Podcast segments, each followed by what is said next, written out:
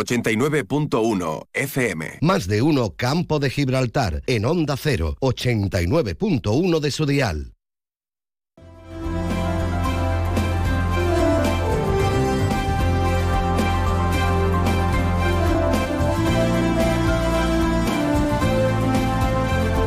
12 y 20 minutos del mediodía, muy buenas tardes, bienvenidos como siempre a su Más de Uno Campo de Gibraltar. Aquí cogemos el testigo de los compañeros de Más de Uno Nacional, dirigido como siempre por eh, Carlos Alsina, y empezamos con nuestra información comarcal aquí en el campo de Gibraltar, en Onda Cero, Algeciras. Hoy lunes 11 de diciembre, según la ONU, según la Organización de las Naciones Unidas, Día Internacional de las Montañas pero lo más interesante que, eh, escucharemos eh, al final de nuestro programa es que hoy es en Argentina es el Día Nacional del Tango.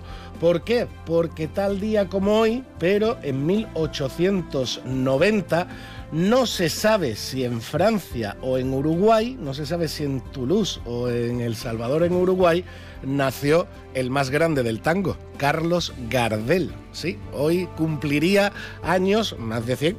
Carlos Gardel cumpliría 133 años, que el bueno de Carlos Gardel, sin duda la mayor figura nacional de Argentina e internacional del mundo en, el tango pues ¿por qué no? Despediremos mm, allá por más allá de la una y media de, la tarde, despediremos nuestro más de uno campo de Gibraltar de hoy escuchando algo de tango, ¿por qué no? Pero antes eh, tenemos que hablar de diferentes eh, temas de nuestra comarca. Hablaremos de los belenes, hablaremos del Belén, de la Asociación de Belenistas Oro, Incienso y Mirra, que está instalado desde principios de mes en el hotel, en el Mercado Hotel Garrido de Algeciras. Es una auténtica maravilla, de verdad. Vayan a verlo. No, no, no, no, se lo pueden, no se lo pueden perder. Es una magnífica visita para toda la familia. Hablaremos de solidaridad también con la organización Nuevo Hogar Betania, que este fin de semana tuvo su mercadillo solidario en Sotogrande, concretamente en las instalaciones de Los Pinos de Ayala Polo Club eh, en, en Torreguadiaro. Hablaremos también de cultura con Juan Emilio Ríos, el presidente del Ateneo Cultural de Algeciras, que ya han anunciado el acto de entrega de su premio Rafael Viso para jóvenes talentos. Hablaremos con Juan Emilio Ríos.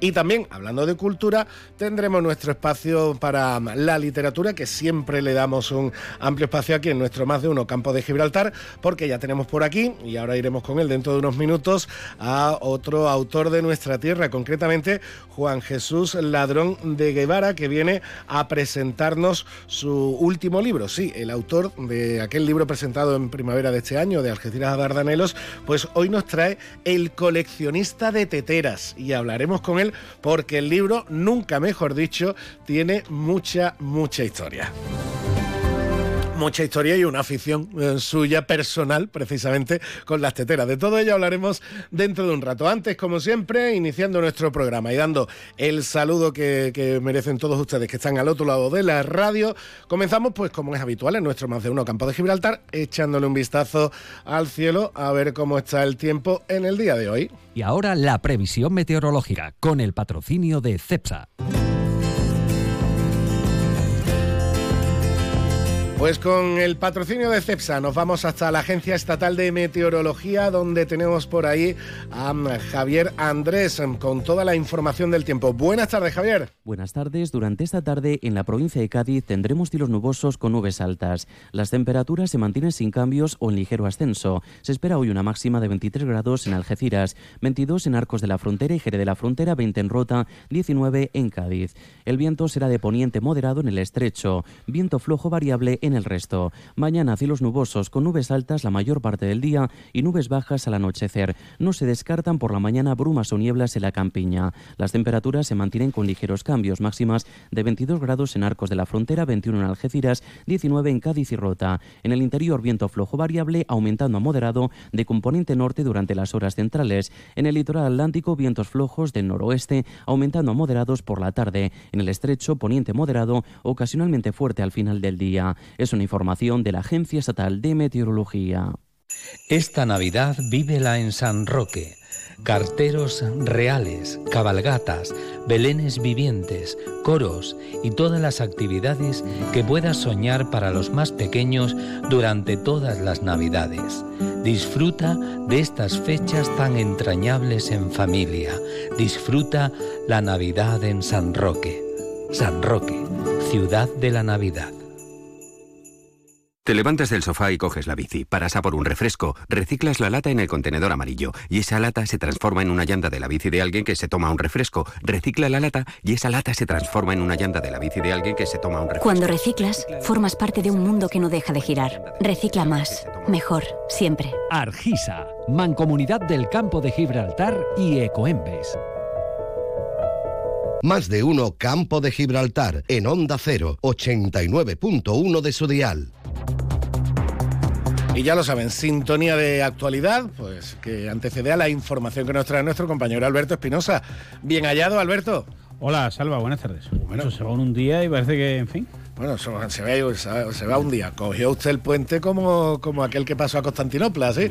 Pues era el cortijo, hombre. Sí, hombre, sí, hombre. Bueno, aquí lo defendimos como buenamente pudimos. Sí, hombre. No rompimos nada, ¿no? No rompimos, creo que no rompimos nada. Ya es algo. Se llevó usted una alegría el fin de semana, me parece a mí, ¿no? Con ese empatito. Sí, hombre, la verdad sobre todo que vi un partidazo de fútbol. Bueno, ahora vamos con el deporte. Vamos primero con la actualidad que pasa bueno por esta semana completa, ya luego empezamos con las navidades y todo lo demás, eh, pero no cambia nada. El tren, dos horas y media de retraso. Bien, vamos, vamos bien. Eh, mañana, no pasado mañana, se reanudan las conversaciones entre el Reino Unido y la Unión Europea. A todo esto... En este caso en Londres, ¿no? En Londres, sí, la mejor ciudad. Eh, a todo esto decía, eh, ha habido un acoso, un nuevo episodio de acoso de la Royal Police Gibraltar, un buque de la Armada Española. El andaluz dice que si esto, como senador y también elegido presidente de la Comisión de Asuntos Exteriores del Senado, si este no debería de, bueno, pues eh, calmarse en un escenario de negociación. Vox pide eh, explicaciones en el Congreso por esa situación del pescador de la línea. Bueno, veremos qué ocurre y recordemos que eh, David Steele, el gobernador de Gibraltar. El otro día me contaba gente de Gibraltar que se le escapó que el acuerdo va a ser en Navidad, o sea que lo va a traer Papá Noel. Bueno, veremos qué ocurre porque ya recordamos aquel acuerdo del 30 de diciembre de Nochevieja, el 31, que está vigente en cuanto al status quo, pero bueno. Eh, Juan Carlos Ruiz Boix le ha recordado a la Junta que prometió el tranvía en las 112 medidas anti-Brexit. Eh, ya sabes que aquí va uno por el otro por otro. Eh, también decirte que la campaña de alto riesgo del Infoca ha concluido con 59 incendios forestales, hablamos a nivel provincial, 12 menos que en 2022. Eh, recordamos algunos destacados, desgraciadamente, en nuestra comarca, dos de ellos, Tarifa y Algeciras, donde se activó el nivel 1 de la emergencia. Precisamente el Consorcio de Bomberos ha aprobado su presupuesto para 2024 con más de 43 millones de euros. También el Ayuntamiento de La Línea ha aprobado el presupuesto, va a entrar en vigor el 1 de enero. Tenemos el centro de interpretación Paco de Lucía, ha sido visitado por los familiares, en concreto por su hija Lucía Sánchez. Ya sabes que hay fondos ITI, que el 31 de diciembre, bueno, eh, evidentemente no va a estar el 31 de diciembre abierto, pero ya sabes que hay prórrogas, los hallazgos arqueológicos y todo lo, lo demás. También están a punto de concluir las obras de San Isidro y, por cierto, el Partido Socialista ha criticado que los edificios municipales de Algeciras eh, tengan los extintores sin revisión, que no estén en regla y se une esto a la... Es verdad que ha habido una, no sé si mala suerte, un poco de todo, que hay varios edificios municipales con los ascensores averiados. Por ah. ejemplo, en, la universidad, donde estaba la universidad, el edificio que tenemos aquí en la calle, muy cerquita, en la, en la calle Convento, como se conoce popularmente, eh, hay tres plantas y no hay acceso para minusválido que se tiene que hacer y todo lo demás. Precisamente está el ascensor, pero está averiado. Y el centro documental, me parece. El centro documental también, sí. Ah.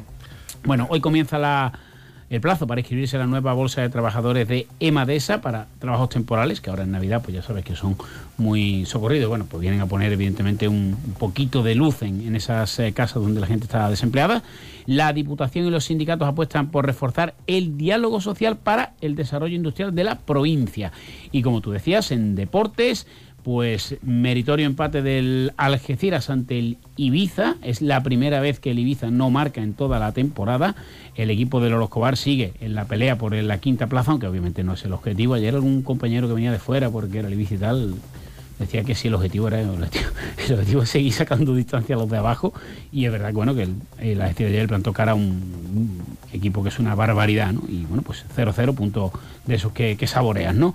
Y en segunda ref, la Barona ganó 2-0 al Orihuela se acerca un poquito a la quinta plaza precisamente, ahí sí hay el objetivo de, de ascender a primera red, y eh, UDA ganó 75-72 ante Jurasti, la primera victoria en casa, segunda de la temporada, sigue colista el equipo de Miki Ortega, pero ya lo veo un poquito más eh, cercano. Por cierto, que Anson Mendy ha dejado UDA y ya ha fichado a Bernie 10, bueno, hay cambios y movimientos en, en un equipo que obviamente no, no está rindiendo. Y esta semana, pues último partido del año en primera federación, una cita pues marcada en rojo por lo que supone, ¿no? De, de dónde vienes y a dónde vas. Uh -huh. Al final ayer los futbolistas decían, oye, un partido más, y es verdad, han jugado en un estadio más grande, pero hombre, ir a la Rosaleda, después de eso cuellamos a la Rosaleda, no podríamos decir. Sí, sí. Y además que el Málaga, hombre, es, es un transatlántico también, pero oye, a jugar con 27 puntos todo se ve. Y por cierto que ya hay más de 600 entradas vendidas. Va a haber un desembarco importante, ¿no? De la fecha, la ciudad, la Rosaleda, ayuda a todo, ¿no? Y el, y el gran momento, sobre todo, del equipo de los Escobar,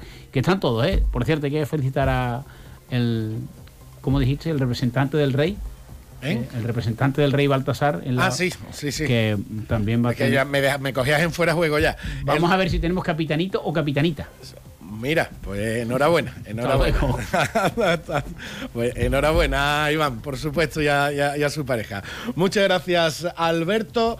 12 y 31 minutos, pues precisamente un min en un minutito estamos hablando ya del coleccionista de teteras con su autor, con Juan José Ladrón de Guevara. Yuyu, ¿yo te hablo a ti de mi cuñado Ramiro? Claro que sí, hombre, ese que es muy cortito, ¿no? Para descambiarlo. ¿Pero qué dice Yuyu de mi cuñado? Es magnífico, una persona maravillosa. Anda ya, Luis, con todo lo que tú me has contado de qué ha pasado ahora. Ahora sí, en un minuto estamos ya. el amigo invisible y me ha regalado mi botellita de canasta. Ahora lo entiendo todo. Canasta. No, ni nada. Disfruta con un consumo responsable. En Enotienda El Decantador preparamos cajas personalizadas para que esta Navidad solo usted decida cuánto quiere gastar en su regalo de empresa. Marcas como la despensa de Palacio, chocolates Amatler, turrones Albert Adrià, productos gourmet de Rosa La Fuente, La Chinata o El Ronqueo, entre otras, harán de su regalo un mundo de sensaciones, tanto para empresas como para particulares. Enotienda El Decantador, calle Sáenz Laguna 19, Algeciras. Búsquenos en redes sociales o en el 856 22 22 25. En diciembre abrimos todos los días. Le esperamos. Más de uno Campo de Gibraltar en Onda 0, 89.1 de su dial. Pues aquí estamos ya, hombre, ya me notarán en la voz algo más recuperado del resfriado de la pasada semana, pero todavía coleamos un poquito. Bueno, vamos a hablar de el coleccionista de teteras, el té, esa bebida de origen asiático, con esa, toda esa liturgia en países como Japón, como la India, trasladada, si no me equivoco, ahora me corregirá eh, Juan Jesús, que, que, es el que entiende de esto, eh, exportada a, a Europa por, por, los ingleses, también con esa liturgia británica, pero también ha conquistado España y, y el resto de Europa desde hace muchos, muchos siglos. Eh, Juan Jesús Ladrón de Guevara, buenas tardes. Hola, buenas tardes, ¿qué tal? ¿Por qué el coleccionista de teteras? ¿Por qué? Bueno, eh, tiene una historia bastante curiosa. a ver, te cuento. Tengo para largo, ¿eh? Para contar. Sí, bueno, bueno. Verá, eh, yo en esto de, de, la escritura soy, soy novato, llevo muy poquito tiempo, ¿no? Aunque ya empecé a escribir hace tiempo, bueno, a publicar y eso hace muy, muy, poco tiempo. Bueno, pues hace como un par de años o por ahí, yo estaba haciendo un, un curso para escritores novatos eh, que en realidad era un curso de, de, marketing editorial, digamos, para te enseñaba técnicas y herramientas para publicitarte entre las editoriales y demás. Eh, un curso online, por supuesto.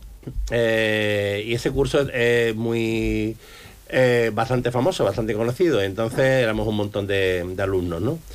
Eh, formamos varios grupos de, de WhatsApp y demás. Y en uno de ellos estábamos charlando para, para, conocernos más a fondo, estábamos charlando sobre nuestras aficiones y, y, yo pues soy, yo soy traductor e intérprete de inglés, soy muy friki de todo lo, anglo, anglosajón, soy muy anglófilo. Otro anglófilo como el compañero Alberto, que también lo es. Me, mi- mis amigos me conocen como Juanito el inglés, o sea que yo me he dedicado toda la vida a, he sido profesor de inglés, traductor e intérprete y llevo 20 años como traductor e intérprete de la, de la Policía Nacional. En fin, que, que soy muy, muy amante de- del té y de, la, y de las teteras. Eh, y entonces, pues, mi- una de mi- mis mayores aficiones pues, es coleccionar teteras. Y estábamos hablando de esto en el grupo de, de WhatsApp de, de los alumnos del curso este, eh, cuando entró una compañera y ya había oído hablar de mí y comentó, ah, así que tú eres el coleccionista de teteras. y yo con toda mi y sorna... se te encendió la, la chispa, ¿no? No, no, verás, te cuento. Eh, entonces yo con toda mi sorna dije, digo, oye, el coleccionista de teteras, qué buen título para una novela. Y entonces otra compañera comentó, ah, pues, ¿por qué no? Y ya empezamos entre todos a darle vueltas al tema. Empezamos a hablar de eso, de la, eh, de la historia del té, de todo eso. Que a todo esto, el té evidentemente nació en China hace como 2.500, 3.000 años de pura casualidad. Bueno, también todo hay, hay mucha leyenda en torno a esto, ¿no? Pero bueno, se supone que, que era que había un emperador chino que se quedó dormido al lado de un caldero de agua hirviendo donde cayeron varias hojitas de una planta de camelia. La planta de la camelia es la planta del té. Eh, entonces cuando se despertó, eh, se dio cuenta que el agua había mm, tomado un tono rojizo, que olía muy bien, lo probó y sabía muy bien, y entonces quedó descubierto oficialmente el té. claro, ¿qué había que hacer a continuación? Pues había que inventar un contenedor que sirviera para servir el té. O sea, eh, inventar las teteras, ¿no? Eh, un recipiente que, que tiene eh, esa trayectoria de, de miles de años, pues imagínate lo que ha dado de sí. El té, y hago, hago aquí un, un inciso, el té es la segunda bebida más consumida del mundo. Imagínate en China, Japón, en India, en Europa, eh, bueno, los ingleses ya ni te digo, eh, en Estados Unidos, en fin, eh, mm, es una bebida social porque ha dado, ha dado lugar a, a hacer muchas reuniones en torno a una, a una tetera. Y entonces, eh, viendo cómo podíamos ligar la, la literatura con, con esto, eh, nos pusimos a imaginar qué pasaría si las teteras cobraran vida y nos contaran lo que, lo que ellas han presenciado. o Si las que- teteras hablaran, ¿no? Si las teteras hablaran, efectivamente. Y entonces, pues a raíz de ahí, eh, se, eh, nos creció este, este, esta colección de, de relatos cuyo hilo conductor son las teteras. Son 12 relatos, ¿no? Son 12 relatos. 12 relatos más un prólogo y un, y un epílogo mm, que se podrían considerar también como la introducción y la, y la conclusión de, de los 12 relatos. Todo esto es un- con respecto a tu libro anterior que presentaste en primavera, es un cambio de registro completo, ¿no? Eh, bueno, yo estaba, eh, llegó un momento que estaba escribiendo las dos cosas simultáneamente.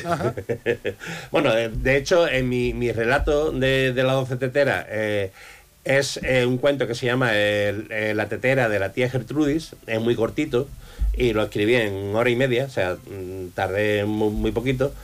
Y, y sí, bueno, lo otro, lo anterior es que una parte de una tetralogía, es mucho más, mucho más a largo plazo. Por eso te decía, un cambio de, de registro total, que entiendo que a- al autor como creador también le apetece de vez en cuando Sí, tocar sí. otros palos, ¿no? Sí, sí, de hecho yo ahora estoy liado con la traducción al inglés de la, del primer libro y, y- y estoy escribiendo el segundo, pero también me, me apetece, me está apeteciendo de escribir relatos cortos, pero claro, no, no puedo estar a mil cosas a la vez, entonces me tengo que me tengo que focalizar, me tengo que centrar en, en una cosa concreta. Sí, bueno, al final, de- bueno, de- de- del autor de una novela a, a relato corto, tienes esos chispazos de creatividad que, que lo bueno son chispazos que puedes después también en, em, transformarlo en ese relato corto que es un, un inicio, un final, la historia ya te queda resuelta, vamos a otra cosa. Tiene su ventaja, ¿no? Sí, sí, bueno, y yo además que me, me inspiro con el título. O sea, yo primero lo primero que pienso es, un título y a raíz de ahí desarrollo la, la idea. Mm, estoy, ya te digo, muy liado con la tetralogía esa anterior, que cada una, bueno, no sé si, si has, has leído mi, mi primer libro, en papel son 500 y pico páginas, formato enorme. Eh, las tres siguientes novelas va a ser por el estilo. Pues imagínate, hay un trabajo, hay mucha plancha, ¿no? Mucho Claro. Entonces no me puedo mm, descentrar de, de ahí.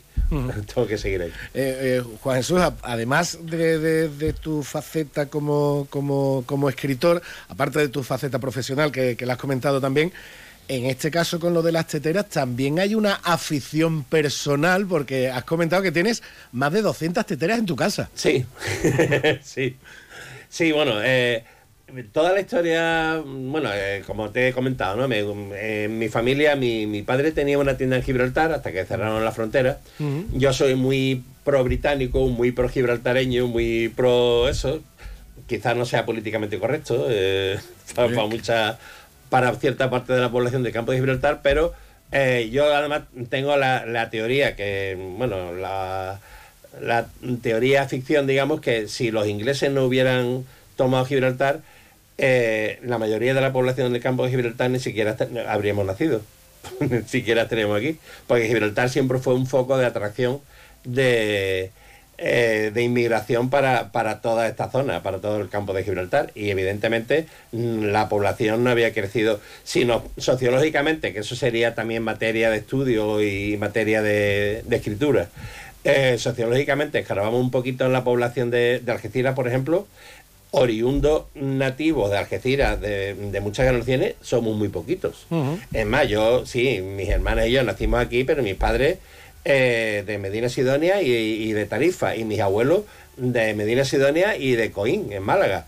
O sea, eh, o sea, poco a poco esto fue un punto de atracción. ¿Por qué? Por el nivel de vida que hemos estado disfrutando aquí, en, en toda esta zona, gracias al extraperlo, gracias al contrabando, gracias a, a la cantidad de trabajadores españoles que hemos tenido en Gibraltar, hemos tenido y tenemos. Entonces, mm, bueno, en mi... Y, y el desarrollo industrial de la zona que se implanta entre otros motivos como estrategia Eh, frente a exacto, Gibraltar. exacto, también- sí, como paliativo de- del cierre de la, de la verja, que como vemos tampoco sirvió de mucho, la verdad. Porque fue, eh, fíjate la cantidad de miles de trabajadores de campos gibraltareños, sobre todo linenses, que han vuelto a trabajar a Gibraltar en el momento que, que la frontera se abrió. No, sin duda. O sea, al final, lo- lo- bueno, to- cualquier hecho histórico Sí, tiene sí, sus sí. pros y sus contras. Exacto, tiene, y su- tiene multitud y- de- y- y de- evidentemente nuestra zona, nuestro campo de Gibraltar, la- su historia está en- en- enlazada directamente, por supuesto, con la, la presencia de, de- de- de Gibraltar y la presencia británica de los 300 años. Además, con una re- relación mm, con una relación de ida y vuelta, no igualitaria, pero sí es cierto, una Sí, relación de ida y vuelta. claro, de- además, de eh, siempre. la, volviendo a mi tetralogía, digamos, que enlaza con, la, con mi primera novela, de Algeciras a los Dardanelos, eh, la tetralogía va de eso, va de, de la historia de una familia británica que se establece en Algeciras en 1905 y que continúa hasta la actualidad. Y es el ejemplo de, de- de unas cuantas familias inglesas que llegaron, inglesas, escocesas y demás, que llegaron a esta zona, a la línea San Roque Algeciras, atraídos por, por la, la fuente de riqueza que, que- que éramos aquí en esa época. Antes de marcharnos ya, Juan Jesús, que se nos acaba el tiempo, ¿dónde encontramos para, qué buen regalo para estas navidades, dónde encontramos este coleccionista de teteras? Pues mira, el coleccionista de teteras se puede encontrar en el corte inglés, se puede encontrar en, en internet, en libros CC, en la página web de editorial eh, Círculo Rojo, que es la editorial que nos publica. Eh, una cosita que me gustaría comentar es que eh, somos 12 los autores, cada uno de un sitio de, de España, de, Chiclana, Barcelona, Valencia, Logroño, Sevilla, eh, Alemania, eh, mm, Colombia y México. Por ejemplo, la portada la he diseñado una, una empresa de diseño gráfico mexicana y el, el video trailer también lo ha hecho una, una empresa mexicana. O sea, como ves, somos mm, Una muy, pequeña ONU. muy cosmopolita dentro de... Perfecto. Pues ahí lo pueden encontrar y la verdad es que el libro tiene muy buena pinta, muy interesante. 12 relatos cortos en el coleccionista de, de teteras, coordinado por Juan Jesús Ladrón de Guevara. Juan Jesús, muchísimas gracias por estar con nosotros. Un placer tenerte aquí. ¿eh? Muchísimas gracias a vosotros. Y nosotros seguimos adelante. Repasito rápido a los escaparates y hablamos de los belenes. ¿Cuándo dejaste de creer que todo es posible? El nuevo Hyundai Kona llega con su innovadora tecnología y su sorprendente diseño para demostrarte que nada es imposible. Supera tus límites con el nuevo Hyundai Kona. Hyundai, única marca con cinco tecnologías eléctricas. Permotor, tu concesionario oficial Hyundai en Algeciras. Más de uno Campo de Gibraltar en Onda 0, 89.1 de su dial.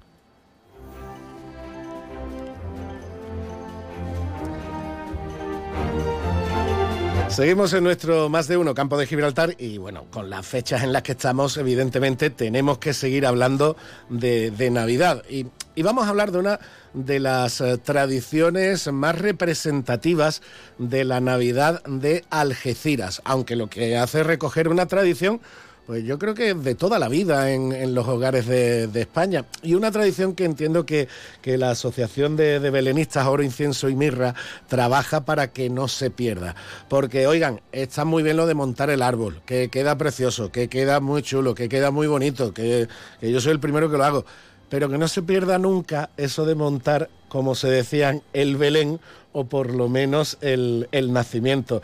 Manuel Pérez, vicepresidente de la Asociación de Belenistas de Algeciras, buenas tardes. Hola, buenas tardes, Carlos. Eh, como, eh, como, digo, mm, eh, como, digo Manuel, que no se pierda, que no se pierda nunca esa, esa tradición, ¿no?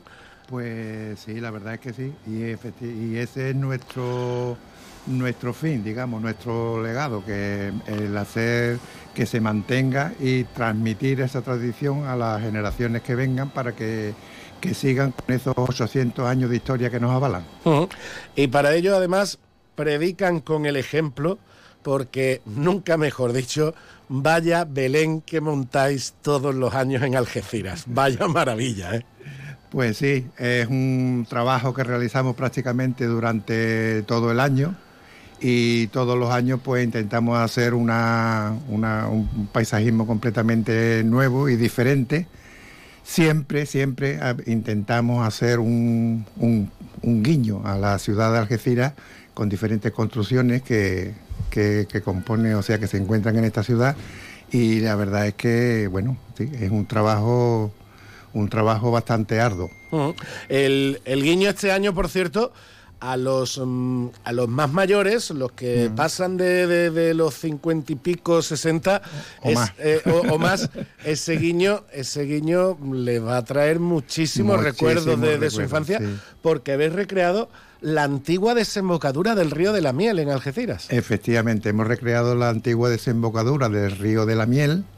Eh, con los tres puentes que había, de la conferencia, el otro que fue de ruido y el, el del tren, y una también tiene una particularidad este río. Lo que pasa es que hay, hay que entretenerse allí un momentito en mirarlo, es que eh, digamos que el, nivel del agua sube y baja con las mareas. Eh, cuando baja, pues las barcas que hay se quedan prácticamente varadas en el fondo y después cuando suben, pues se quedan, se quedan flotando.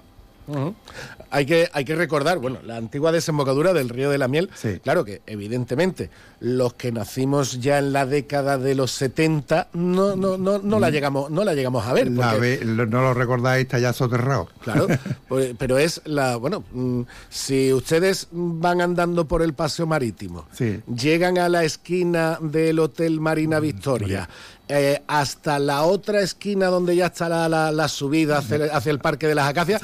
Ahora mismo que por ahí transitan coches, está la oficina de turismo, está todo eso antes era el río, un gran canal del río que daba directamente al mar. Eso era un gran canal, río que daba directamente al mar y bueno, y allí hemos querido también representar lo que era la ermita del Cristo de la Alameda, que fue antiguamente también museo sacro, que se cerró Actualmente creo que está cerrada. Eh, la quieren rehabilitar, no sé qué uso se le, se le puede dar o se le va a dar, pero también lo hemos querido poner. El antiguo cuartel de transeúnte, también que estaba ahí en la barriada de pescadores, pues también se está ahí un poco representado. Y, en fin, eh, hemos intentado de hacer una cosilla diferente este año, como cada año que lo hacemos diferente. Ah, bueno, alguno que esté despistado, que, otros años el Belén de la Asociación de Belenistas estuvo en, la- en el edificio La Escuela, etcétera, Sí. etcétera. Este año no, este año está en, el Mercado Hotel Garrido, ¿no? Bueno, en el edificio de la escuela mm, yo creo que no ha estado ningún año. Antiguamente lo montábamos abajo de donde estaba el antiguo Hospital de la Caridad. Eso, eso, eso, perdón, perdón, sí, Sí, en el hospital. de pero la- ya cuando, cuando aquello se convirtió en museo y tal, pues nos propusieron, bueno, nos dijeron que teníamos que hacerlo en otro lado, nos facilitaron el ayuntamiento, agradecer en este caso a- a- al ayuntamiento, a toda su corporación, el que nos hayan facilitado el local que, que tenemos y ahí de hace ya varios años, bueno, yo creo que un- bastante años que lo venimos montando. sí. Ahí- E incluso antiguamente creo que también se montó algún año en lo que es el edificio del asilo que hay en la plaza Andalus- Sí. frente a la plaza Andalucía. Sí. Bueno, ahora en el Mercado Hotel Garrido, que incluso para la gente que, fue, que viene de fuera con el autobús, Sí. lo tiene la parada auto Lo tiene la parada del autobús justo enfrente. Porque es verdad, Manuel, que por supuesto, cada año son cientos de algecireños que van a visitar el Belén, que, que, que os esperan Sí. para, para- para el Belén. Pero también me consta que hay mucha gente de la comarca, vecinos del campo de Gibraltar, que tampoco se pierden la cita cada Navidad de venir a ver el Belén de Algeciras. Pues sí, la verdad es que eh, tenemos el honor de que nos visitan prácticamente vecinos de casi toda la comarca, incluso de fuera de la comarca. Ayer había allí unos, unos, unos vecinos, tienen unos familiares aquí, no hayas que han venido a- no hayas que hayan venido exclusivamente a ver el Belén, pero de Madrid, y nos hacían, nos, fe- nos felicitaron porque no desmerecía para nada lo que ellos pueden ver por allí, por, a- por aquella gran capital de España. Algunos, algunos datos del Belén. ¿Cuántos metros de superficie tiene? ¿Cuántas figuras más o menos? ¿Qué me puedes decir? Pues, bueno, con respecto a la visita, decir también que nosotros colaboramos con el ayuntamiento en el programa de la oferta educativa municipal. Concretamente con los, con los colegios. De hecho, salvando este periodo que hemos tenido de puente, hoy concretamente esperamos la visita ya de varios colegios que vamos turnando y se espera que nos visiten aproximadamente unos 3.000, 3.000 y pico de niños de los diferentes colegios y centros educativos de Algeciras. Qué sí. bonito. Sí. Y el Belén, con respecto a lo que tú me decías, Carlos, bueno, pues tiene aproximadamente eh, metros lineales, digamos que tiene unos 14 metros lineales, con un fondo aproximado de, de unos 3 metros y pico, 4, lo que hace aproximadamente una superficie de paisajismo de Belén de alrededor de unos 50-60 metros cuadrados. 50 o 60 metros Eh, cuadrados. Sí. Bueno, hay, hay que decirlo que aquí a mí me gusta desvelar de vez en cuando las intimidades de, de- de la radio. Manuel me ha dicho Carlos, por, pero por, precisamente porque antes de, antes de entrar en antena, pues siempre me gusta eh, hablar con, con los invitados. Hemos estado hablando de los Belén, hemos estado hablando de las casas. Le he dicho yo, mi hijo mayor, que se llama Carlos, y de ahí la confusión, en vez de llamarme Salva, me Salva. ha llamado Carlos. Perdón. Pero, no, no, pero volviendo a esa, volviendo a esa tradición, Manuel, bueno, ahora hablamos un poquito más del Belén, 60 Sí. metros cuadrados. Todavía me, me- me estoy haciendo la idea, porque todavía no lo he visto, tengo que ir a verlo. He visto la- las fotos que han publicado Pues compañeros. no te lo pierdas que está muy bonito. Compañeros como por ejemplo los compañeros del diario Europa Sur que han hecho un reportaje fotográfico eh, magnífico, pero mm, esa el- la labor que hacéis también de difusión de esa tradición, como dices, con más de 3.000 niños y niñas de, de Sí. la ciudad que van a visitarlo, las familias, la- Sí. ese, como, como yo decía al inicio de la, de la entrevista, Manuel, está muy bien montar el árbol, está muy bonito, cualquier elemento navideño, el árbol, Papá Noel, las luces, todo lo que quiera. Pero por lo menos el portalito, el nacimiento, y si ya le quieren echar un poquito más de creatividad y hacer un poco más del pueblo, eso que nos falte tampoco en cada casa, porque verdaderamente esa es una tradición nuestra de, de- de Andal- de- de Andalucía y de España, ¿verdad? Sí, bueno, esa es una tradición que se inició en Italia, concretamente en Guegio. Eh, San Francisco de Asís fue el primero que, que quiso representar el nacimiento de. Jesús en el pesebre. Lo hizo en una en en una, en una gruta, en una cueva que había allí, que, que había una ermita. Y desde entonces, bueno, pues este año hemos cumplido, o se ha cumplido los 800, el 800 aniversario de, de aquella época. Fue la Navidad del, del 1223. Eh, y la verdad es que sí, bueno, eh, nosotros pretende- pete- pretendemos perdón, mantener esa, esa tradición y transmitirla. De, para ello, bueno, pues intentamos colaborar con las entidades que nos lo solicitan para, para asesorarlo y para que nos visiten y tal. Hacemos cursos de iniciación al belenismo para adultos, que todos los años hacemos un curso en el que intentamos enseñar las técnicas básicas de construcción para que, como tú dices, eh, Salva, en cada casa puedan tener un pequeño portalito. ¿Eh? Y además es una actividad también de reutilización de material, Sí, es decir, sí. con, con el material que tenemos en casa y algo más que nos podemos Sí. apañar ahí, echándole un poquito de creatividad, es una labor muy bonita, además que se puede hacer en familia. Sí, sí, sí, sí. Además, cuando vaya por allí, si coincidimos, te lo enseñaré, verás el Belén por detrás, como, como bueno, no sé si lo podemos ver por el, por el celaje, pero verás que reutilizamos todo tipo de, Claro. de elementos. ¿eh?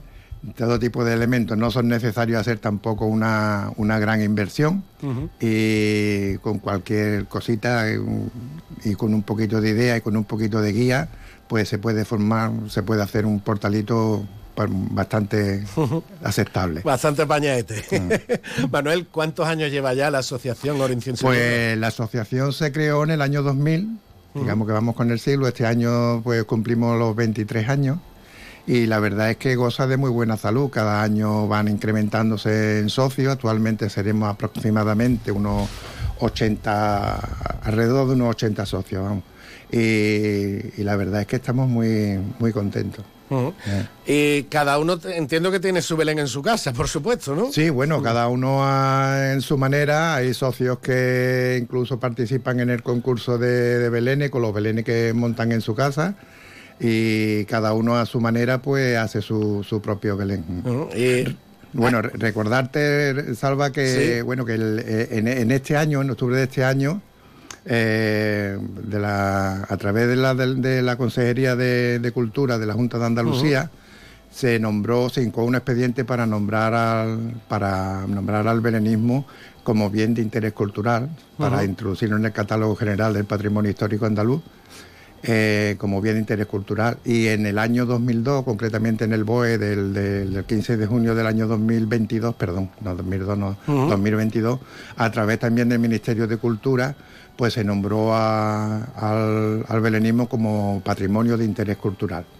Y ahí anda la Federación Internacional de Belenismo, la UNFOEPRAE, eh, eh, en gestiones con la UNESCO para que la UNESCO también lo reconozca como patrimonio histórico andaluz. Es que estamos hablando- patrimonio histórico cultural, Ujú. vamos.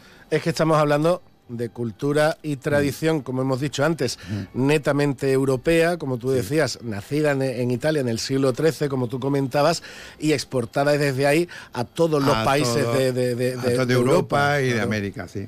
Hay una en una entrevista que le, porque precisamente este año cumpliéndose con el 80 anive- eh, el 800 aniversario se ha celebrado aquí en España el Congreso Internacional de Belenismo, donde han asistido, bueno, pues eh, belenistas de todas las partes de, Sudamérica, de Italia, de Alemania, de todos los sitios, ¿no? Y en una entrevista que le hicieron a Antonio Díaz, que es el fundador de la Fundación Díaz Caballero, que es la que gestiona el, Museo de Belenismo de Mollina, que desde aquí recomiendo que al que le guste un poquito el tema este, que haga por ir a verlo, porque allí es un, aquello es una verdadera maravilla. Allí está lo mejor del mundo en, en cuanto a temas de belenes. Hay unos 5.000 metros cuadrados de, belenes montados de, todas de todas las clases. Bueno, y a lo que iba, este hombre le hicieron una entrevista y dijo que el belenismo se merecía ser reconocido como patrimonio de interés cultural, no solamente por los 800 años de tradición que tiene, sino también por las obras de arte que este Belén genera. Y, y si, y si tenéis la ocasión de visitar el, Museo de Mollina, que yo lo recomiendo, veréis que no exagero en nada, Claro. porque allí hay verdaderas obras de arte. Estamos hablando de pequeñas esculturas y conjuntos de esculturas, claro. escultura, conjunto, hay diferentes Claro. tipos de escenografía, diferentes representaciones, tanto belenes monumentales como de sobremesa, etcétera, etcétera. Eh, la verdad es que es una verdadera maravilla. Pues ahí tenemos también la cita. Pero antes de todo eso, Manu- Ma- Manuel, y antes de irnos, recordamos, en el Mercado Hotel Garrido está el Belén de la asociación. ¿Cuándo se puede ir a ver? ¿En qué, en qué horas? Pues nosotros hicimos la presentación o la inauguración del Belén el día 1, se puede visitar todos los días, aunque en, el- en la cartelería que, que veréis por ahí expuesta pone que los días festivos está cerrado, pero nos referimos a los festivos, por ejemplo, del 25, el día 1, el día de Reyes tal. Sábado y domingos abrimos. Se puede visitar desde las 11 de la mañana hasta las 1 y media por la mañana y desde las 5 y media a las 9 por la tarde. Eh, recordar, y yo cada vez que tengo la ocasión lo, recuerdo, es que es completamente gratuito, que no hay que pagar nada por, por visitarnos y nuestra ilusión y nosotros nos vemos recompensados con que vengáis a vernos. Pues hay que ir, hay que ir. Hay que ir, hay que ir. Manuel, muchísimas gracias por estar con nosotros y enhorabuena de corazón a todas las, a todos los miembros de la Asociación de Belenistas Oro Incienso y Mirra de Algeciras por el trabajazo que hacéis cada año. ¿eh? Pues muchísimas gracias, Rafa, a ustedes por darnos esta voz.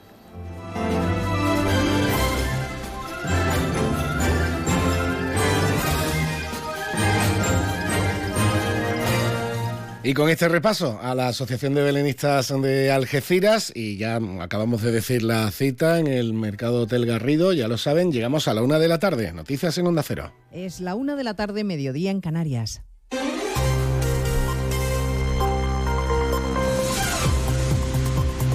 Noticias en Onda Cero.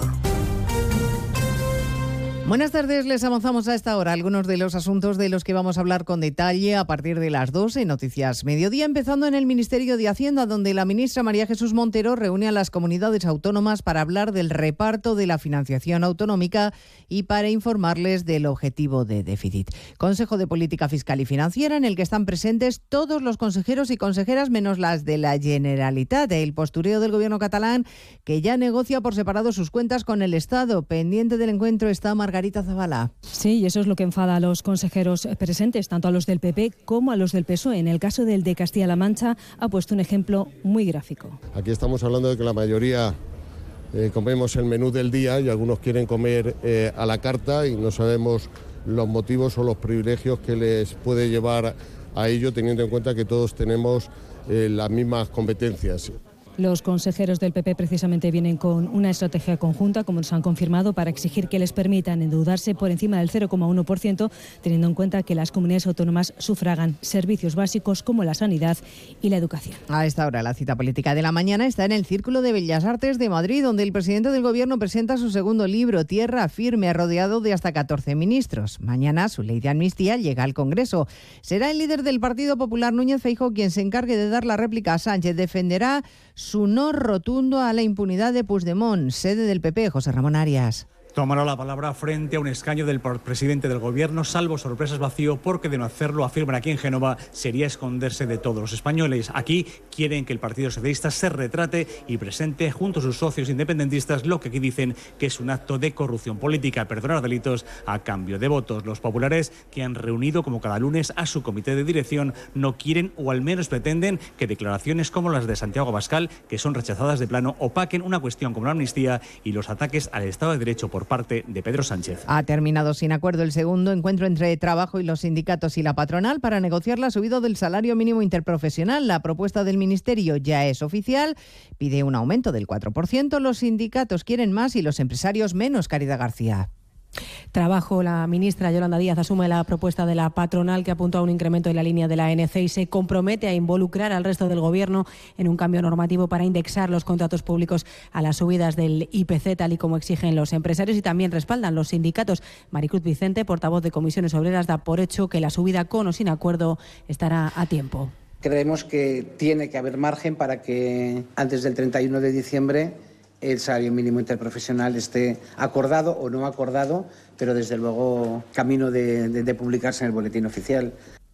Los empresarios también vinculan su apoyo a, de la subida al salario mínimo a una bonificación especial para el campo. Los sindicatos denuncian hoy el incumplimiento reiterado de los acuerdos firmados en negociación colectiva. Sumar está estudiando la posibilidad de denunciar a Podemos tras romper con la coalición de Yolanda Díaz en el Congreso la semana pasada. El portavoz de la formación y ministro de Cultura, Ernest Urtasun, ha recordado hoy que con el pacto antitransfugismo en la mano se puede considerar a los cinco diputados que se marcharon al grupo mixto como transfugas.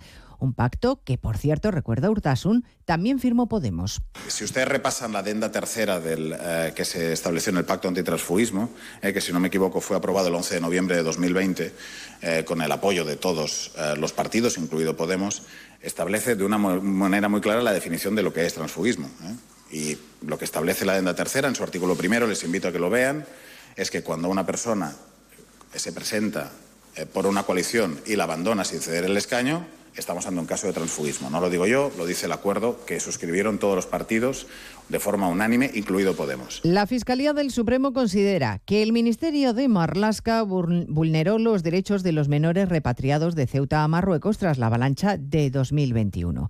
En línea con lo que venía manteniendo la Fiscalía de Ceuta, de Ceuta ha pedido la Fiscalía al Supremo que rechace el recurso de la Abogacía del Estado contra la sentencia que declaró ilegal la repatriación de esos menores, Eva Llamazares. La expulsión masiva de menores desde Ceuta Marruecos, con la que el Ministerio de Marlasca trató de paliar los efectos de las avalanchas de mayo de 2021, prescindió de las garantías exigibles y se hizo al margen de la legalidad, según la Fiscalía del Supremo. El fiscal de lo contencioso, Antonio Narváez, pide al alto tribunal que rechace el recurso de la abogacía del Estado y confirme, por tanto, que, como dijo el TSJ andaluz, aquella repatriación vulneró los derechos de los menores. Defienden los servicios jurídicos del Estado la excepcionalidad de aquella situación, pero según la Fiscalía no es suficiente para aplicar en exclusiva el acuerdo bilateral de 2007, prescindiendo de la normativa española porque quiebra gravemente el principio de seguridad jurídica. Pues de todo esto hablaremos en 55 minutos, cuando resumamos la actualidad de este lunes 11 de diciembre. Elena Gijón, a las 2, Noticias Mediodía.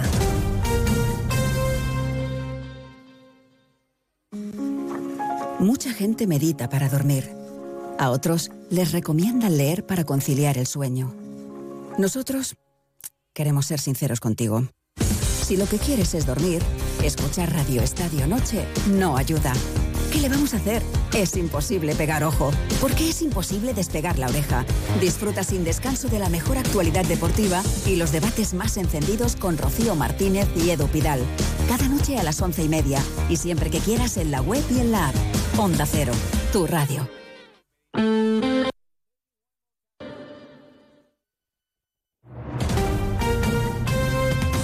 Andalucía, Onda Cero.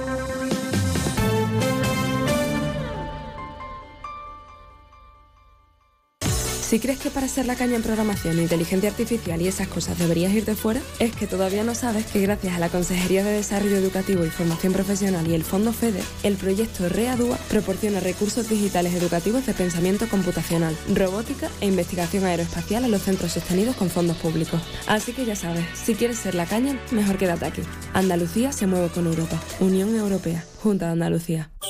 En estas Navidades, saborea el mejor jamón ibérico de bellota, los romeros de Alanís, producto familiar y artesanal con tiendas en Alanís y Sevilla. Los romeros de Alanís. Descubre nuestro producto estrella, lomito ibérico de bellota, el mejor sabor para estas fiestas. Realiza tu pedido entrando en shop.losromerosdealanís.com y lo recibirás en casa en 48 horas. Los romeros de Alanís, de nuestras dehesas a tu mesa.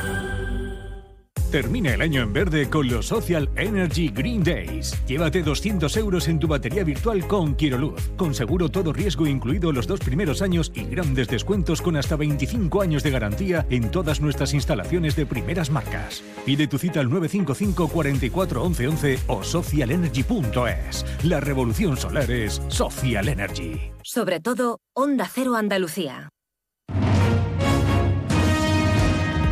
En Onda Cero, Noticias de Andalucía. Jaime Castilla. Buenas tardes, hacemos a esta hora un repaso de la actualidad de Andalucía de este lunes 11 de diciembre, día en el que termina el viaje oficial a la cumbre del clima en Dubái del presidente de la Junta, Juanma Moreno, que hoy ha intervenido en el Comité de las Regiones de la Unión Europea. Allí ha vuelto a reclamar la especial singularidad de Andalucía respecto al cambio climático por la sequía. Ya defendido el acuerdo alcanzado sobre Doñana en Bruselas. Mientras tanto, están reunidos desde ayer los ministros de Agricultura y Pesca de la Unión Europea para acordar las cuotas del año que viene, que afectan directamente a la flota andaluza tanto Atlántico como del Mediterráneo. Los pescadores andaluces reclaman estudios científicos fiables para establecer esas capturas, aunque critican que desde las instituciones comunitarias no tienen un plan definido sobre el sector. También tiene lugar hoy en Madrid la reunión del Consejo de Política Fiscal y Financiera para informar a las comunidades del techo de gasto y los objetivos de estabilidad para 2024. Una conferencia que desde la Junta critican porque no aborda la reforma del sistema de financiación autonómica y también por la ausencia de Cataluña, que no acude a esta reunión porque tiene abierta su propia negociación bilateral con el gobierno central. En Granada, un alpinista ha fallecido tras caer desde una altura de 70 metros en un paraje escarpado de la localidad de Dilar, Onda Cero Granada, Guillermo Mendoza. Se trata de un vecino de Málaga de 52 años que murió al precipitarse accidentalmente por una vertiente helada. Así lo han indicado desde la Guardia Civil que se ha encargado del rescate del cadáver de este alpinista en un paraje que está a unos 3.000 metros de altitud. Para la evacuación del cadáver ha sido también necesaria la colaboración de maquinaria Pisanieves de la estación de esquí de Sierra Nevada. Seguimos ahora con el repaso de la actualidad del resto de provincias y lo hacemos por Almería. En Almería la niebla obliga a cancelar varios vuelos en el aeropuerto de la capital, en concreto la cancelación de los matinales de Almería-Sevilla y viceversa. La coyuntura no ha impedido el aterrizaje de un vuelo procedente de Madrid. La situación hasta ahora está normalizada. En Cádiz, el puerto de la Bahía ha conseguido superar por primera vez en su historia los 636.000 pasajeros de cruceros hasta noviembre de 2023, lo que supone un incremento del 72% respecto al mismo periodo del año anterior. En Ceuta, la Audiencia Provincial de Cádiz en la ciudad está celebrando la vista oral del caso en Vicesa tras mes y medio de citaciones entre expolíticos, empleados públicos y ciudadanos relacionados con la presunta adjudicación irregular de viviendas públicas. Hoy es el turno de la Fiscalía y la acusación particular que tendrá que dar sus conclusiones definitivas. En Córdoba, la Policía Nacional ha detenido a tres personas que explotaban a extranjeros en la recogida de la aceituna. A los trabajadores en situación irregular los pasaban por extranjeros regulares con documentación falsa. Los mantenían en condiciones pésimas de salubridad. En Huelva, el Ayuntamiento de Chucena ha decretado dos días de luto oficial tras el fallecimiento en accidente de tráfico de un vecino de 37 años. El siniestro se produjo el sábado en la carretera de la Antilla al Terrón tras un choque frontal. Hay dos jóvenes de 19 años ingresados en el hospital. En Jaén, el segundo plan estratégico de la provincia toca a su fin con una inversión de 4.600 millones de euros desde el año 2013. Un total de 60 proyectos han sido los que se han desarrollado en el marco de este documento elaborado desde el consenso. De Málaga, la consejera de Agricultura, Pesca y Agua, Carmen Crespo, ha anunciado que los puertos de Algeciras y Málaga recibirán a los barcos que transporten el agua para su posterior conducción a la red de suministros si es que esta medida tuviera que llevarse a cabo el verano que viene dentro de las actuaciones previstas en el Plan Sequía Plus. Y en Sevilla, la hostelería registra una subida de un 10% de su facturación en este pasado puente con respecto al del año 2022, una subida que desde el sector achacan a la afluencia de turistas nacionales y a la clientela local. Más noticias de Andalucía a las 2 menos 10 aquí en Onda Cero. Onda Cero. Noticias de Andalucía. María es encantadora. Vive en un pueblo con mucho encanto donde tiene una tienda que vende ese queso que tanto te encanta. A María le encantaría que vinieras a visitarla. Porque a María, como a todos los que viven en su pueblo, le encanta conocer a gente nueva. ¿Verdad, María? Ven a los pueblos blancos de la Sierra de Cádiz. Encantados de conocerte. Junta de Andalucía. Ay, José, todavía no he comprado el jamón ibérico para Navidad. ¿Cómo? Antonio, por favor, vete corriendo a Montesierra que tienen los mejores jamones ibéricos de Jabugo. Embutidos, carnes y todo lo que necesitas para triunfar esta Navidad. ¿Y dónde está Montesierra, José? Los encuentras en Jerez, Jabugo y en montesierra.com. No falla. Montesierra, excelencia de principio a fin. Hay mucha Navidad en la provincia de Córdoba. ¿Sabes por qué? Por nuestra rica gastronomía, por nuestras luces navideñas, porque tenemos un Belén gigante de chocolate, porque aún puedes escuchar villancicos en pueblos espectaculares, pero sobre todo porque tenemos gente fantástica que hará que tu Navidad sea especial. ¡Saboreala! Diputación de Córdoba. 89.1 FM. ¿Buscas dónde celebrar el fin de año? En el Hotel Alborán ya puedes reservar para vivir tu noche vieja a lo grande. Elige, ¿solo cena de gala? ¿Solo cotillón? ¿Los dos? ¿O paquete completo con alojamiento incluido? Como siempre, nos adaptamos para que des tu mejor bienvenida al año nuevo. Infórmate en el 956 63 28 70 o en hotelalboranalgeciras.com. Si estás pensando en comprarte un coche nuevo, seminuevo de ocasión, piensa en Móvil, tu grupo automovilístico de confianza en el campo de Gibraltar.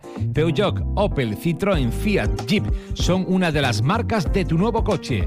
Visita las instalaciones de Peugeot, Jeep y Fiat en carretera Málaga, kilómetro 108 en Algeciras, frente al Hotel Alborán o las de Opel y Citroën en el área del Fresno, zona de actividad logística en la A7, salida 1115B, Los Barrios. Tu nuevo coche está en Móvil y cuenta con la confianza y garantía de Grupo Almina. Cambia el mundo y pásate a la energía limpia. Si quieres ahorrar en tu factura de la luz, en Leroy Merlin Los Barrios realizaremos tu proyecto de placas solares y aerotermia. Ven y nuestros profesionales realizarán tu presupuesto en menos de 72 horas. Además, nos encargamos de gestionar tus subvenciones y licencias. Pregunta condiciones en tienda. Leroy Merlin da vida a tus ideas. Más de uno Campo de Gibraltar en Onda 0, 89.1 de su dial. Una y 14 minutos del mediodía, volvemos ya con la segunda parte de nuestro Más de Uno Campo de Gibraltar y como les decía al inicio del programa también hablábamos en el día de hoy, 11 de diciembre, de solidaridad. ¿Por qué? Porque el pasado fin de semana celebraba en, Sotogrande, concretamente en las instalaciones de Ayala Polo Club en Los Pinos, en Nuevo Hogar Betania, su segundo mercadillo solidario. Por eso nos vamos a ir hasta la línea, bueno, hasta la línea o donde esté Begoña Arana, porque es verdad que la actividad de Nuevo Hogar Betania la lleva a recorrer prácticamente media España. Begoña, buenas tardes. Hola, buenas tardes, ¿qué tal? No me equivoco mucho, no sé si te pillo en la línea, pero últimamente es raro pillarte en la línea. Sí, es verdad, es verdad. Bueno, hoy me ha pillado, me has pillado en la línea porque hemos empezado organizando la semana desde aquí, pero sí que es cierto que estoy un poco nómada. Afortunadamente, porque esa labor eh, incesante y tan importante que hacéis desde Nuevo Hogar Betania, la habéis sabido difundir muy bien, eh, buscando apoyos en cualquier sitio donde sea necesario, ¿no? Sí, sí, la verdad es que, bueno, Betania es una conjugación de mucha, mucha, mucha colaboración por parte de, bueno, de muchas personas, de muchas empresas, de muchos voluntarios y de muchos profesionales que, trabajan a día de hoy aquí y que han trabajado y que han dejado su huella. Y ese es un poco, bueno, pues el éxito ¿no? del proyecto y de la labor y de la entidad, que es una entidad pionera en España por muchas acciones sociales de innovación que ahora mismo están revolucionando y que nacen aquí en el campo de Gibraltar y, en la línea, ¿no? que esa es la parte que positiva que hay que resaltar y que tenemos que ser voz firme de, lo bueno también de nuestro pueblo. Sin duda, sin duda. Y además dentro de, esa labor, como tú dices, buscando colaboración allá donde sea, el año pasado ya la encontrasteis con Ayala Polo Club, que os cedía las instalaciones de Los Pinos para organizar ese primer mercadillo navideño solidario. Este año, este fin de semana, habéis tenido la segunda edición, que ya me contaba fuera de antena, que os dejó afortunadamente muy buenas sensaciones. Sí, la verdad es que, bueno, agradecidísima a, Ayala, a, todo su equipo y en especial a, Antonio, ¿no? Eh, por esa sesión de espacio cuando la necesitemos, ¿no? Eh, y este año se, se vuelve a, celebrar, ¿no? Esa, ese agradecimiento, ¿no? del mercado, por el mercadillo. Después el éxito es gracias, pues, bueno, a los artesanos, a los comercios, a las donaciones, a todas las personas que han estado asistiendo durante todo el día y la verdad que muy contentos que, que saliera bien y que también muy importante que vaya siendo una fecha marcada en el calendario. ¿no? Eh, es, para, es para también lo bueno de generar pues un poquito de impacto. ¿no? Ya no solo es porque participes, sino que sepas lo que hacemos detrás de, de ese movimiento del mercadillo ¿no? que hacemos en, la entidad. La verdad que muy, muy, muy, muy, muy contentos. Y todo para financiar los múltiples eh, proyectos que tenéis para las eh, familias con menos recursos, para las personas que, están saliendo o que han atravesado problemas eh, personales y problemas sociales muy, muy, muy graves. iniciativas que mantenéis durante todo el año, pero entiendo que ahora en Navidad es un momento para, para colectivos como el vuestro de, de mayor trabajo que, nunca, si cabe. Sí, bueno, todas las fechas del año son complicadas, pero sí que es cierto que diciembre es una fecha que enternece, ¿no? Y que a, veces la solidaridad abruma en esta fecha, pero sí que es cierto que tenemos que extenderla, yo diría que, a todos los meses del año, porque cuando una persona tiene una afección, pues es complicado que en enero no la tenga, ¿no?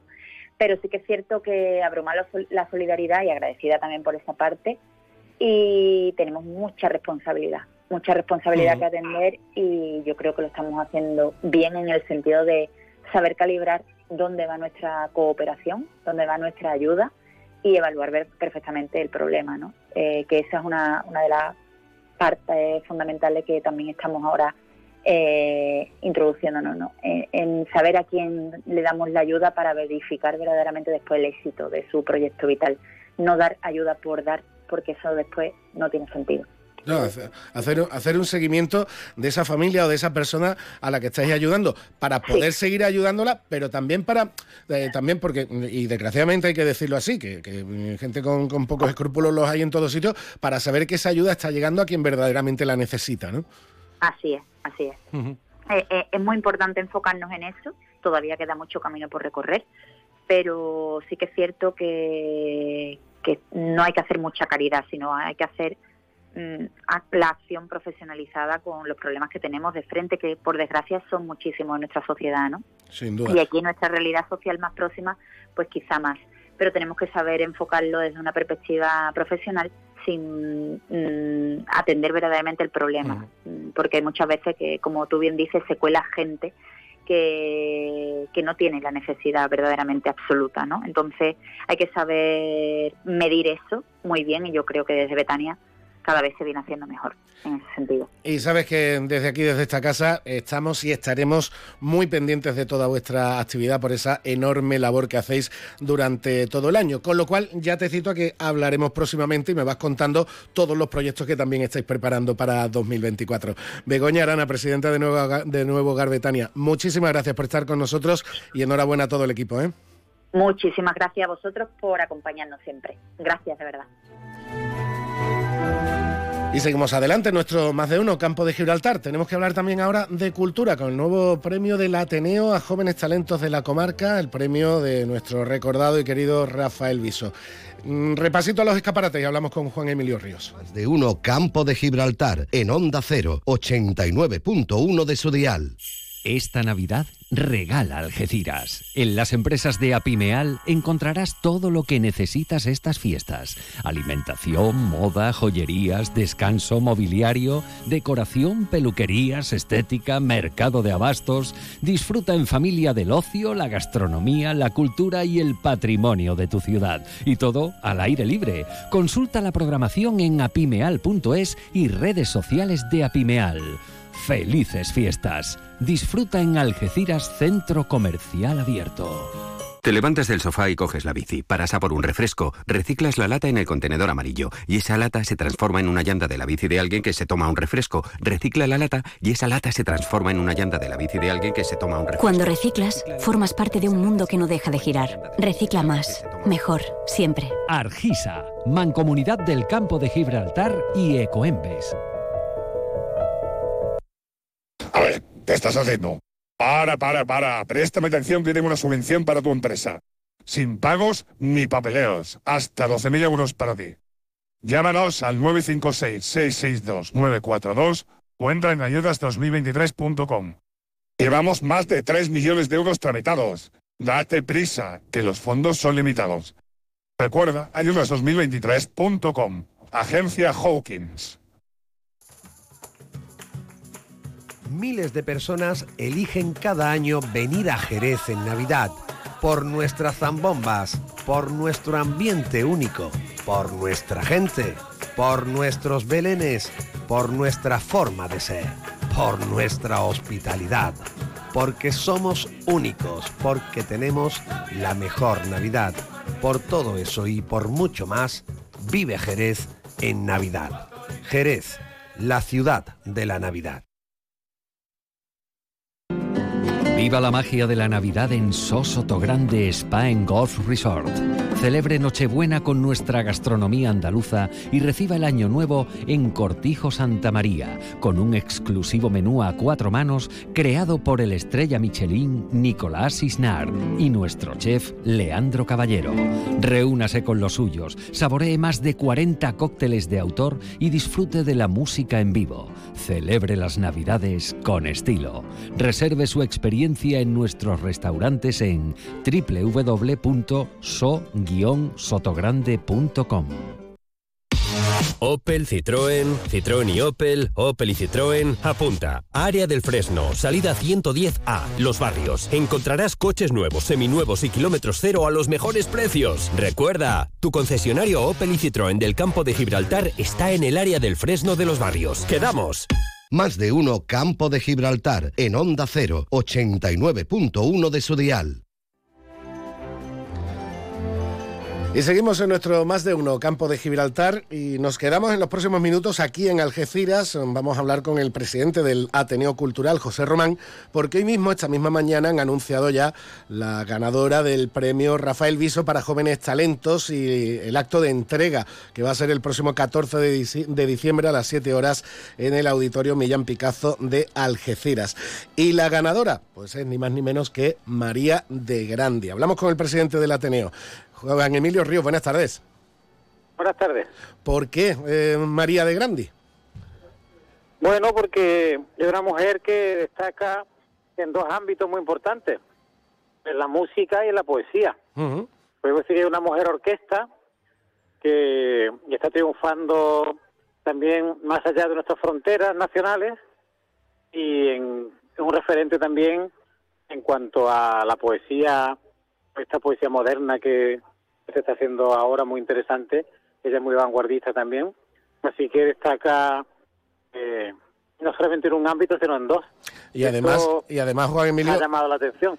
Y, además en dos ámbitos muy difíciles, porque si es complicado destacar en la música, en los tiempos que corren, destacar en la poesía ya ni te cuento, ¿no? Claro, sí, sí. Además en la música clásica, como ya lo hace ahora, aunque antes también ha hecho otro tipo de música, pero ahora la música clásica, además la poesía vanguardista, así que muy merecido el premio. Sin duda, sin duda. La entrega, como digo, va a ser dentro de, bueno, esta misma semana, el próximo 14, eh, de, 14 de diciembre. Mm, entiendo que el jurado no, el jurado lo ha tenido, lo ha tenido claro este, este año, Bueno, no, no tanto como parece, porque había también... afortunadamente ha habido donde elegir, ¿no? Había gente, sí, sí, había muy buenos candidatos también y la verdad que, que sí, siempre pues apostamos por tres finalistas. Este año pues lo tenía complicado, porque también estaba Tatiana de la Luz, estaba Naomi Santos, son nombres que, que también pues han sonado bastante. Francisco Rodríguez, que es un chico que con muy pocos años ya ha publicado su primera novela, así que, que sí, que sí, que estuvo competida la cosa, pero que por un amplio margen este año lo dedicamos a María de Grandi. Bueno, Francisco, que es jovencísimo, eh, eh, Tatiana, eh, Tatiana, Noemí, tendrán oportunidad también en años, en años anteriores. Juan Emilio, ¿cómo surge? porque es cierto que desde el Ateneo estáis mm, reconociendo el talento y, y, el esfuerzo por la cultura de diferentes personas de Algeciras desde hace muchos años. Pero, ¿cómo surge esta idea de organizar un premio específico para jóvenes talentos? Bueno, porque yo tenía mucha amistad con Rafa Viso, él pasaba muchas horas también con, conmigo en, certámenes que hemos coincidido poéticos, también en el Ateneo, lo tuvimos muchas veces por allí.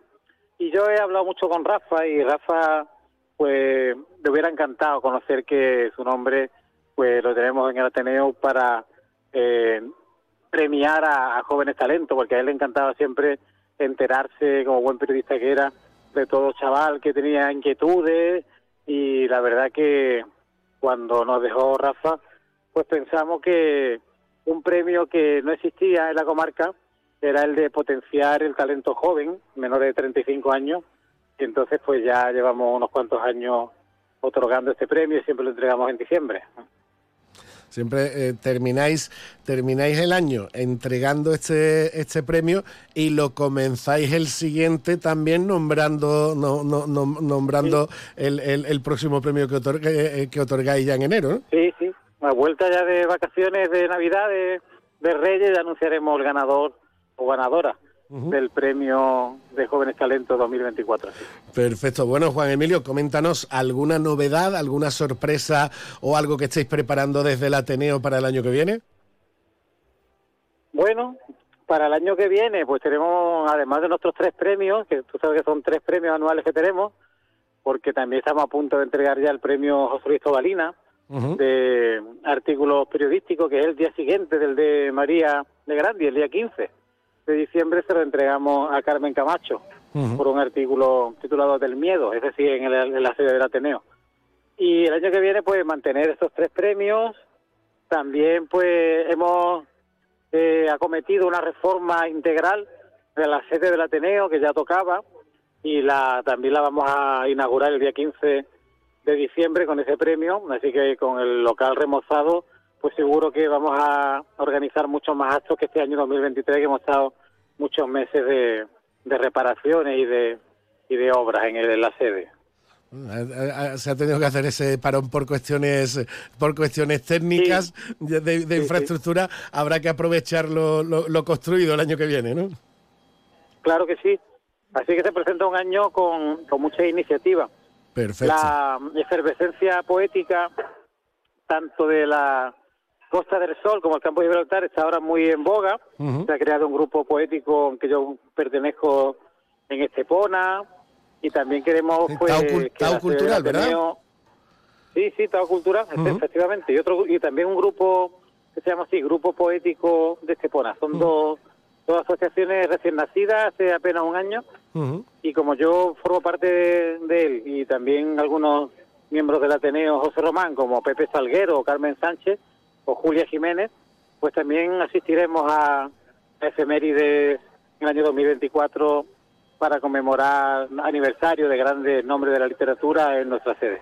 Perfecto, pues eh, pendientes estaremos de las novedades que vayáis aportando desde el Ateneo Cultural José Román. Juan Emilio, muchísimas gracias por estar con nosotros y enhorabuena por seguir manteniendo estos premios tan destacados y reconociendo el talento, en este caso el talento joven de nuestra tierra, que nunca viene de más. Muchas gracias, Salva. Más de uno Campo de Gibraltar en Onda 0, 89.1 de su dial. ¿Cuándo dejaste de creer que todo es posible? El nuevo Hyundai Kona llega con su innovadora tecnología y su sorprendente diseño para demostrarte que nada es imposible. Supera tus límites con el nuevo Hyundai Kona. Hyundai, única marca con cinco tecnologías eléctricas. Permotor, tu concesionario oficial Hyundai en Algeciras. ¿Quieres más productos, más stock y mejores precios para tus reformas? En Leroy Merlin Los Barrios te ofrecemos la gama más amplia, con precios que se ajustan a tus necesidades y con la máxima calidad en materiales de construcción, electricidad, fontanería, piscinas, carpintería, baños y mucho más. Ven a Leroy Merlin Los Barrios y descubre muchas más ventajas para profesionales como tú. Leroy Merlin, ahora más pro. Centro Comercial Bahía Plaza. Siente el cine a lo grande. Butacas VIPs, sonido envolvente, pantallas únicas. Odeon Experience en Bahía Plaza. Suena bien, ¿verdad? En Bahía Plaza ponemos la tecnología a tu alcance con el cine del futuro. Vívelo, siéntelo. Estamos en el polígono de Palmones. Cine a lo grande. En 800 metros, lance la tela de araña y gire a la derecha. En la rotonda, haga un triple tirabuzón por encima del rascacielos y habrá llegado a su destino. Ahora SEAT también te lleva a Manhattan, a Libertalia o donde tú quieras. Estrena con SEAT Flex y llévate una PlayStation 5 de regalo. Haz caso a tu amigo y vecino. SEAT. Consulte condiciones en SEAT Turial, Carretera Nacional 340, kilómetro 108, Los Pinos, Algeciras. Los científicos dicen que es imposible diferenciar un grito de temor de uno de emoción. Porque lo que temes te hace sentir. Cupra Formentor por 280 euros al mes con MyRenting. Entrada 7.863 euros. También híbrido enchufable. Consulte condiciones en SEAT Turial, Carretera Nacional 340, kilómetro 108, Los Pinos, Algeciras. Más de uno Campo de Gibraltar en Onda 0, 89.1 de su dial. Y como lo prometido es deuda, es deuda, pues nos vamos escuchando a Gardel en el 133 aniversario de su nacimiento. Escuchamos al rey del, del tango para despedir nuestro más de uno campo de Gibraltar en el día de hoy. No, no he cogido volver, no, he, querido ser, no he querido ser tan típico. Escuchamos este El día que me quieras. Con esto nos marchamos, les dejamos con las noticias con Alberto Espinosa. Hasta mañana.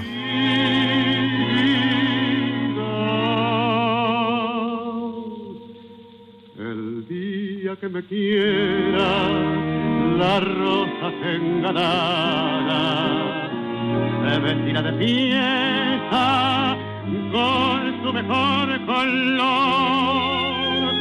Y al viento las carparas dirán que eres mía y loca la portara se cortará tu amor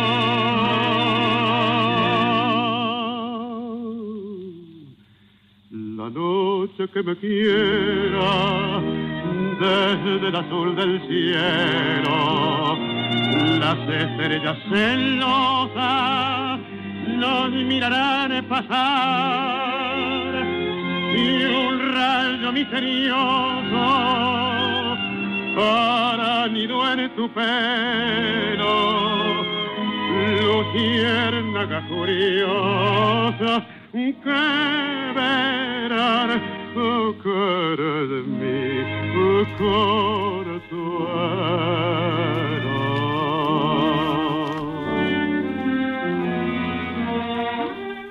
89.1 FM.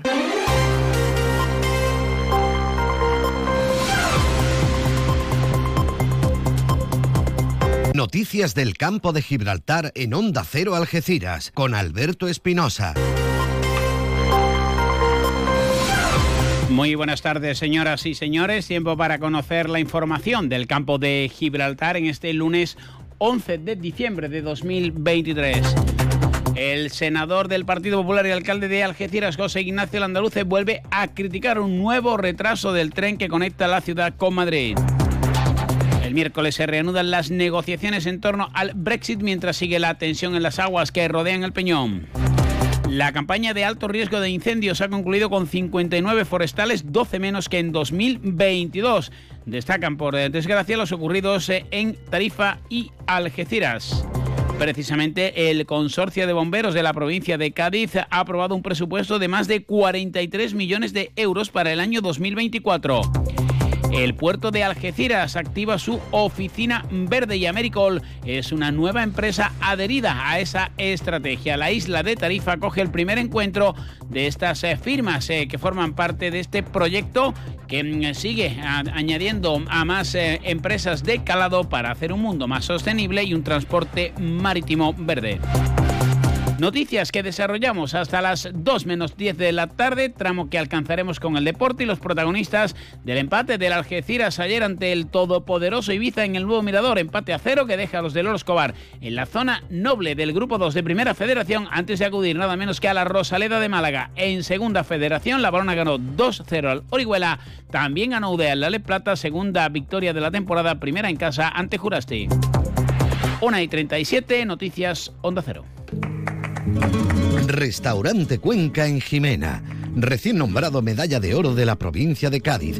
103 años de historia nos avalan y cuatro generaciones dando la mejor calidad y el mejor servicio en el campo de Gibraltar. Ven y prueba nuestras carnes maduradas en elaboración propia y nuestras especialidades en setas de la zona. Amplia carta de vinos y exquisitos postres. Disponemos de varios salones y una amplia terraza de verano con unas magníficas vistas. Restaurante Cuenca en Jimena.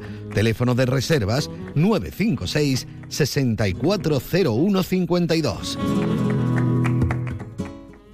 Esta Navidad regala Algeciras. En las empresas de Apimeal encontrarás todo lo que necesitas estas fiestas. Alimentación, moda, joyerías, descanso, mobiliario, decoración, peluquerías, estética, mercado de abastos. Disfruta en familia del ocio, la gastronomía, la cultura y el patrimonio de tu ciudad. Y todo al aire libre. Consulta la programación en apimeal.es y redes sociales de Apimeal. Felices fiestas. Disfruta en Algeciras Centro Comercial Abierto.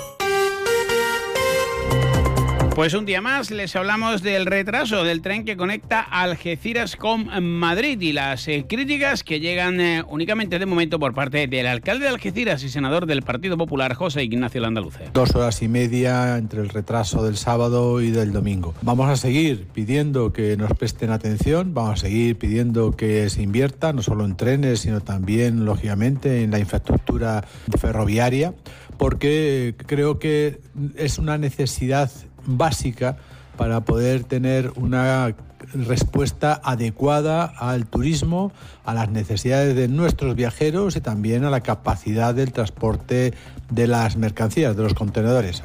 Un andaluce que, como les venimos contando, ha sido elegido presidente de la Comisión de Asuntos Exteriores del Senado en el Congreso. Será otro campo gibraltareño el que presida esa comisión, el alcalde de San Roque, Juan Carlos Ruiz Boix, quien ha recordado a la Junta que prometió el tranvía de las 112 medidas anti-Brexit. En este sentido, pide que se cumpla con la construcción de un tranvía metropolitano para paliar los efectos del Brexit en la comarca del campo de Gibraltar. Un Brexit que sigue dando que hablar. El miércoles se reanudan las conversaciones en Londres, todo ello tras un puente en el que ha habido un nuevo incidente en las aguas que rodean el Peñón entre una eh, patrullera de la Royal Navy y el buque de acción marítima de la Armada Española. La andaluce dice que esto no puede ser, que no se entiende en un escenario de conversaciones y además pide explicaciones al gobierno de España por las inversiones del MOD, el Ministerio de Defensa de Gibraltar. No entendemos tampoco las inversiones en materia de defensa, como los 50 millones de libras que acaba de anunciar el gobierno británico, ni la actitud tampoco que no se entiende de maniobras militares en las grutas, en las cuevas, en los túneles del Peñón y en la propia ciudad, como tampoco se entiende eh, cómo entran y salen los submarinos sin comunicárselo a la Administración española. La delegada del Gobierno de la Junta de Andalucía en la provincia de Cádiz, Mercedes Colombo, ha presidido el comité asesor del Plan Infoca, donde se ha hecho balance de la época de alto riesgo de incendio 2023, que se activó el pasado 16 de mayo y que finalizó a mediados del mes de octubre. Había ausencia de lluvias y temperaturas anormalmente altas. En este sentido, la delegada no solo ha destacado el descenso en cuanto a incendios eh, forestales, 12 menos que en 2022, y ha recordado la complejidad de tres de ellos. El ocurrido uno en Puerto Real y dos en la comarca del campo de Gibraltar, Tarifa y Algeciras, donde fue necesaria la activación del nivel 1 del plan de emergencias Colombo. El de Tarifa y el de, el de Algeciras. Eh, bueno, el déficit hídrico de nuestra provincia y los días, como decía, los días de calor han sido 24 días en total en olas de calor en el verano, muchos días de olas de calor y eh, también me gustaría hoy destacar, y es importante hacérselo saber a, a los ciudadanos, la responsabilidad que cada día tienen más los ciudadanos en nuestra provincia. Precisamente el consorcio de bomberos ha aprobado un presupuesto que asciende a 43.284.000 euros, lo que lleva un incremento del gasto del 3,15% respecto al ejercicio 2023. El objetivo es completar la plantilla, seguir con la renovación de vehículos y finalizar las infraestructuras en marcha. También se han destacado las contribuciones adicionales frutos de convenios con la Autoridad Portuaria de la Bahía de Algeciras o con la Asociación de Grandes Industrias del Campo de Gibraltar. Precisamente la autoridad portuaria ha activado esta semana su nueva oficina verde adjudicada a la consultora medioambiental Tecnoambiente y que tiene como principal objetivo apoyar la gestión de la estrategia verde de la institución y los compromisos y actuaciones que se derivan de ella como la coordinación de actividades, la innovación o la difusión de los objetivos eh, conseguidos dentro de esta estrategia verde. Precisamente la isla de Tarifa va a acoger el próximo miércoles el primer encuentro de empresas que forman parte de este proyecto. Más del ámbito medioambiental, Agadén Ecologistas en Acción considera un fraude la zona de bajas emisiones en el Parque Princesa Sofía de la línea de la Concepción. Las ciudades españolas con más de 50.000 habitantes, como es el caso del municipio linense, están obligadas por la ley del cambio climático a implantar esta zona de bajas emisiones para reducir los gases de efecto invernadero y mejorar la calidad del aire urbano, algo que según Agadén no se ejecuta en la línea. Unas iniciativas que forman parte de la Agenda Urbana 2030. En el último pleno celebrado en la línea con este año 2023 a punto de expirar, se aprobó esa iniciativa que tiene numerosos eh, proyectos. Además, mociones de apoyo a los trabajadores de la residencia a tiempo libre. Juan Franco. Ya que se contempla un total de 65 líneas de actuación que están alineadas con los objetivos de desarrollo sostenible eh, establecidos por la ONU y que nos van a poder permitir eh, acceder a distintas líneas de subvención y ayuda por parte de la Unión Europea. Aparte se han, han aprobado otros asuntos, como puede ser, por ejemplo, una modificación de la, de la, relación de puestos de trabajo o la ordenanza de solares ruinosos. Y también me gustaría destacar que se han sacado mociones en defensa de la residencia a tiempo libre. Precisamente hoy en la línea, esta tarde, entre las 5 y media y las 9 y media, se va a realizar en las instalaciones de la Unión Deportiva Linense y el miércoles en las instalaciones de la Asociación de Trabajadores Españoles en Gibraltar una campaña de donación de sangre. El Centro de Transfusiones, Tejidos y Células de Cádiz informa de esta campaña porque es necesario aumentar las reservas. 1 y 44. ¿Se acerca la Navidad y aún estás sin regalo para tus familiares y amigos? En Vinoteca Collado encontrarás la más amplia variedad de vinos, destilados y alimentación selecta. Confeccionamos tu regalo a medida, para todo tipo de gustos y todos los bolsillos. Ya sabes, esta Navidad regala una experiencia para los sentidos. Regala Vinoteca Collado. Estamos en Plaza Itálica, Pueblo Nuevo de Guadiaro. O si lo prefieres, contáctanos por teléfono o WhatsApp al número 660-673-356 o en www.vinotecacollado.com. Ven a conocer Cadidiet Biomarket, el mayor supermercado ecológico del campo de Gibraltar, con más de 3.000 productos de alimentación bio, alimentos sin gluten, veganos, frutas y verduras bio, cosmética natural, productos de limpieza ecológica y suplementos. Todo lo que necesitas para que tú y tu familia os alimentéis de forma saludable. Estamos en la calle principal del polígono industrial La Menacha, en Algeciras. Abrimos de lunes a viernes de 9 a 2 y de 4 a 7 y sábados de 9 a 2. Teléfono 956 631510.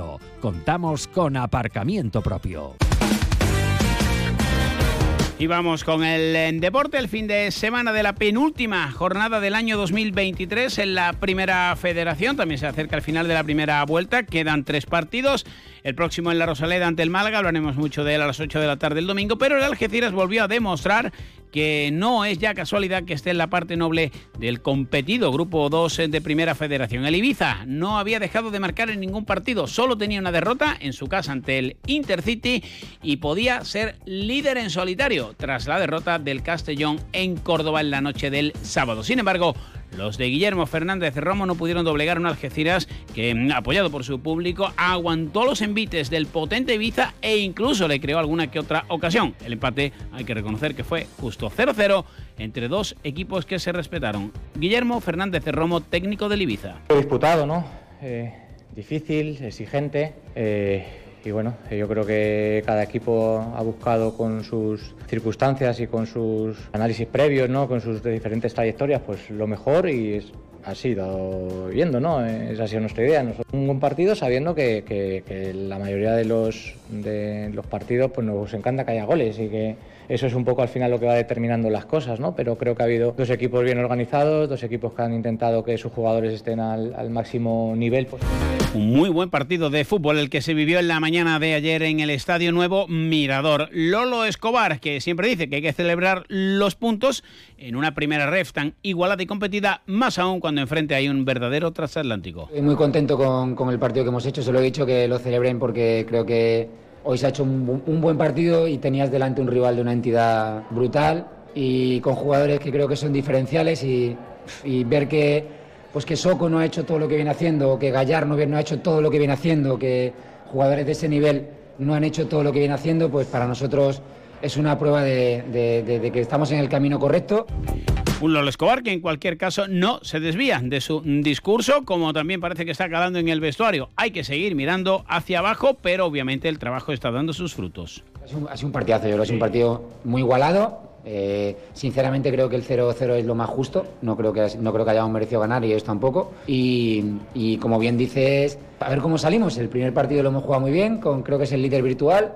Eh, vamos a ver el siguiente, ya estamos pensando en Málaga y a ver qué somos capaces de hacer allí, pero sí que es cierto que, bueno, que a ver cómo, a ver cómo salimos de estos partidos y a ver cómo, cómo, salimos de, bien en cuanto a confianza o en cuanto a, mira, nos han pasado por encima y, ya está. Sin duda es un partido marcado en el calendario, la visita a la Rosaleda, aunque las Algeciras en esta primera ref ya ha ido a escenar incluso más grandes como Riazor, pero siempre motiva. Eso sí, la tranquilidad de los 27 puntos, pero los rojiblancos, conscientes del potencial del rival que tendrán el domingo enfrente, no renuncian a nada. Lolo Escobar. Para ir a, a ver, nosotros siempre vamos con toda la humildad del mundo a sacar los tres puntos. Iremos allí a intentar sacar los tres puntos. Luego, pues hay un rival, confrontamos ideas y hay una idea que, que supera la otra. Entonces vamos a intentar, eh, lo que os digo siempre, eh, intentar que nuestro plan A no haya que cambiarlo, que el plan A valga para que la Rosaleda hagamos un partido competitivo.